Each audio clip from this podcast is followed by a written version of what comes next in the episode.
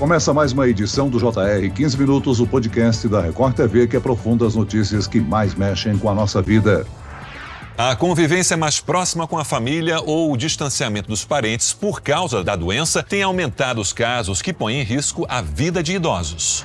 Só nos primeiros cinco meses do ano, mais de 35 mil denúncias de violência contra idosos foram registradas no Brasil. Em mais de 87% dos casos, os idosos foram agredidos dentro de casa, onde moram. Junho Violeta é um mês dedicado à conscientização do combate à violência contra a pessoa idosa. A violação dos direitos dos idosos é uma realidade e nós precisamos combatê-la. Você sabe identificar um episódio de maus tratos contra o idoso? Conhece os canais de denúncia? No 15 Minutos de hoje, Vamos conversar com o professor de Direito do Idoso e Ética e também presidente da Comissão de Defesa dos Direitos da Pessoa Idosa da OAB do Distrito Federal, Mauro Moreira de Oliveira Freitas. Bem-vindo, doutor. Eu agradeço o convite, estou aqui à disposição para a gente debater esse importante tema. E quem nos acompanha nessa entrevista é o repórter da Record TV, Ari Peixoto. Ari, como é que surgiu a campanha Junho Violeta? Oi, Celso. Olá, doutor Mauro. Obrigado pelo convite para participar aqui de mais um podcast. Olha, Celso, desde 2006, a ONU, a Organização das Nações Unidas, oficializou o dia 15 de junho como uma data para, anualmente, a sociedade se manifestar contra agressões, abusos e sofrimentos impostos aos idosos em todo o mundo. Segundo a OMS, a Organização Mundial da Saúde, uma a cada seis pessoas no planeta em 60 anos ou mais sofre violência. A campanha Junho Violeta estende esse alerta por todo o mês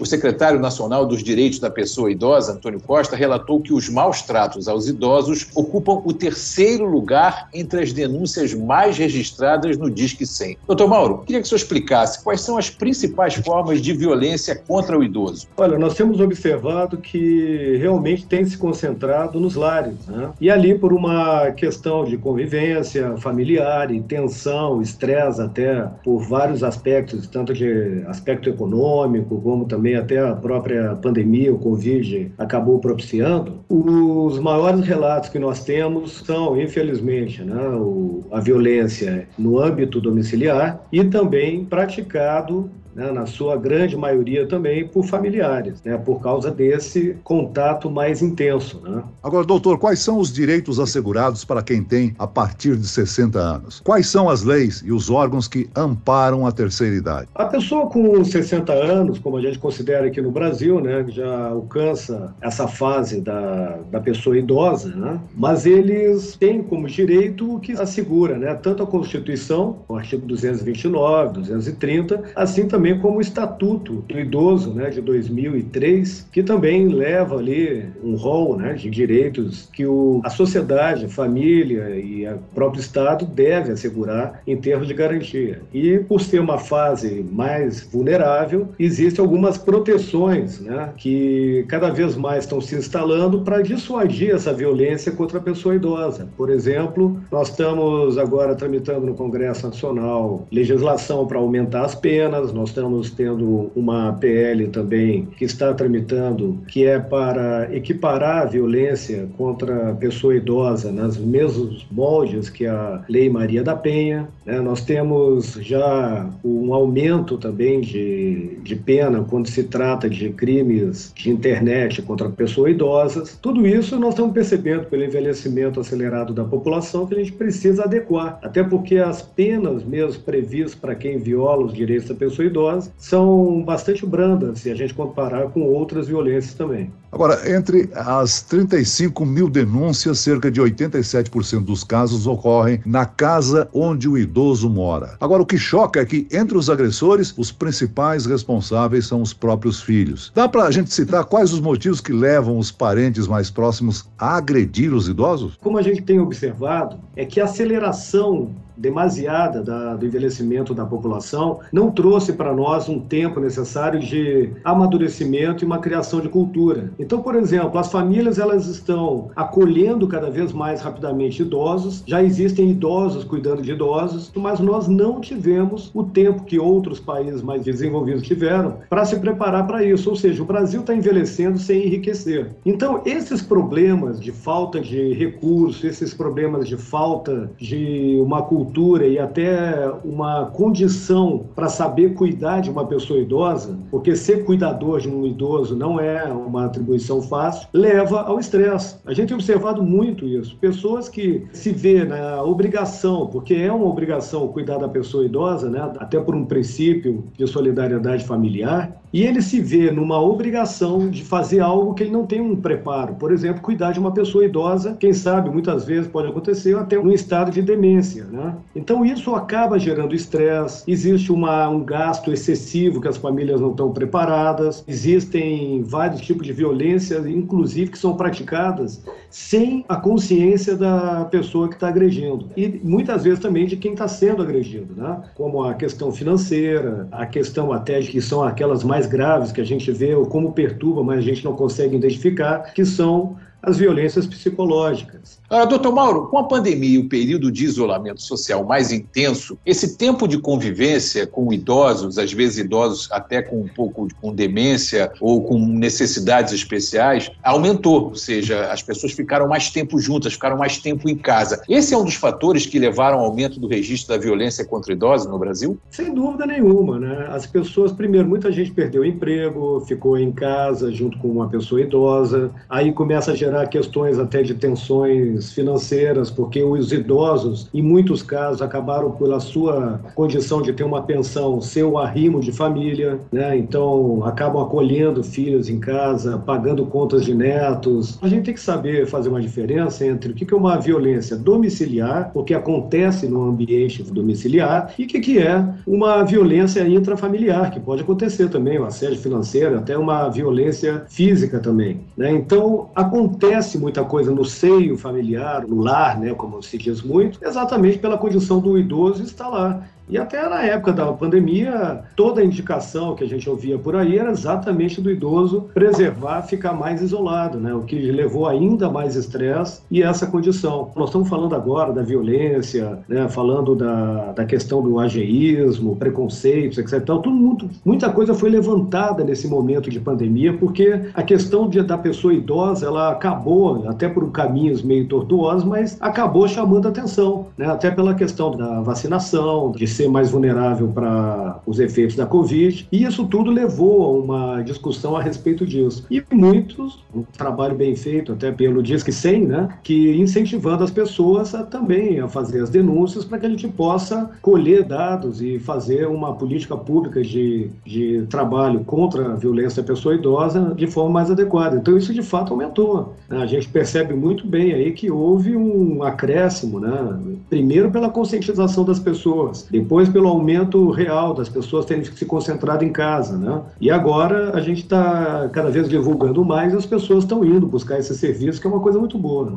Agora, doutor Mauro, como alguém de fora do âmbito da família pode reconhecer sinais de violência, hein? São sinais sutis, às vezes, sabe, Celso? A gente tem que ter um certo cuidado, assim, num, com um olhar diferenciado que poucos têm, né? O sinal de uma violência psíquica, a gente percebe um excesso de um excesso de respeito né, do idoso com relação a um cuidador ou um parente mais próximo. Ali a gente pode identificar que está havendo algum problema. Às vezes a pessoa entrar também no processo depressivo, começa a se recolher, começa a se alimentar mal, autonegligência. São essas coisas que vão percebendo que tem alguma coisa errada. Pode ser de ordem até né, de uma, uma doença psíquica, né, ou algo induzido por um comportamento de violência. A outra são aquelas questões de observar hematoma, né, o idoso ele tem uma pele mais sensível, então qualquer batida, qualquer empurrão, qualquer aperto no braço, na mão, a gente percebe que se formam hematomas, né? E a gente percebe também às vezes por um óculos quebrado, alguma alguma camisa puxada, um botão, são coisas que a gente precisa, né, estar tá atento para depois investigar se ali tem alguma violência se perpetuando, né? O senhor falou aí que às vezes o, o, idoso se mostra intimidado, respeitoso demais com o cuidador, ou com um parente, ou com uma outra pessoa. Agressões verbais ou a falta de cuidados também podem ser configurados como um tipo de crime, uma espécie de violência. Como é que nesse caso a gente pode identificar e comprovar esse tipo de violência? Pois é, a violência psíquica, por isso, né, ela é uma das mais contundentes e difíceis de identificar no primeiro momento. Então a gente começa a perceber que alguém que xinga né, e, e mal maltrata, menospreza a pessoa idosa, né? Isso acontece basicamente nos ambientes domiciliares, como a gente falou, porque a pessoa que pratica isso geralmente faz escondido, né? Só contra o próprio idoso, mas sem a presença de um outro familiar, né? Então essa covardia, esses maus tratos psíquicos, esse constrangimento, né? É crime sim, sem dúvida nenhuma, e é de assédio psíquico, né? Assédio moral em cima de uma pessoa idosa e isso sendo descoberto, é, se verificando isso aí, tem que ser tomado medidas que podem ser feitas por um Disque 100, pode ser dito isso junto a um CRAS, né? Esse centro de referências CRAS, CRES, que tem em todos os municípios, pode ser numa delegacia especializada para o idoso, como tem em Brasília aqui o DECRIM, ou né, o próprio Ministério Público, a OAB, o idoso se sentir nessa condição, uma pessoa sabendo disso, que não guarde para si, já converse com outra pessoa para buscar esses caminhos em que há uma interligação para que a gente possa encaminhar da forma mais adequada para que a gente possa coibir esse tipo de ato contra a pessoa idosa. Agora, nos casos em que a família precisa deixar o idoso com um cuidador, me parece que a atenção tem que ser redobrada, né? Eu queria perguntar ao senhor especificamente, o parente que não identificar maus tratos nesse caso, ele pode ser responsabilizado? Duas coisas, né? Ele pode não ter identificado porque vem abandonando ou negligenciando na visita e na atenção à pessoa idosa. Isso é crime de abandono, né? Uma, um desleixo contra a pessoa mais idosa que não deve ocorrer. Mas, se mesmo assim, visitando, a pessoa não percebe, até porque não tem uma atenção mais adequada, até que se confirme que ela tinha todas as condições e de alguma forma ela negligenciou ou até confirmou, concordou com aquela atitude contra a pessoa idosa, aí sim ela pode ser, sem dúvida nenhuma, também responsabilizada por essa negligência contra a pessoa idosa. Doutor Mauro, muito se fala na alienação parental, no caso de crianças, geralmente filhas de um casal que se separa. Agora, existe alienação parental inversa que atinge os idosos? O que é isso? Como é que se identifica? Ele é um crime? É um crime, né? Também é uma forma de isolar o,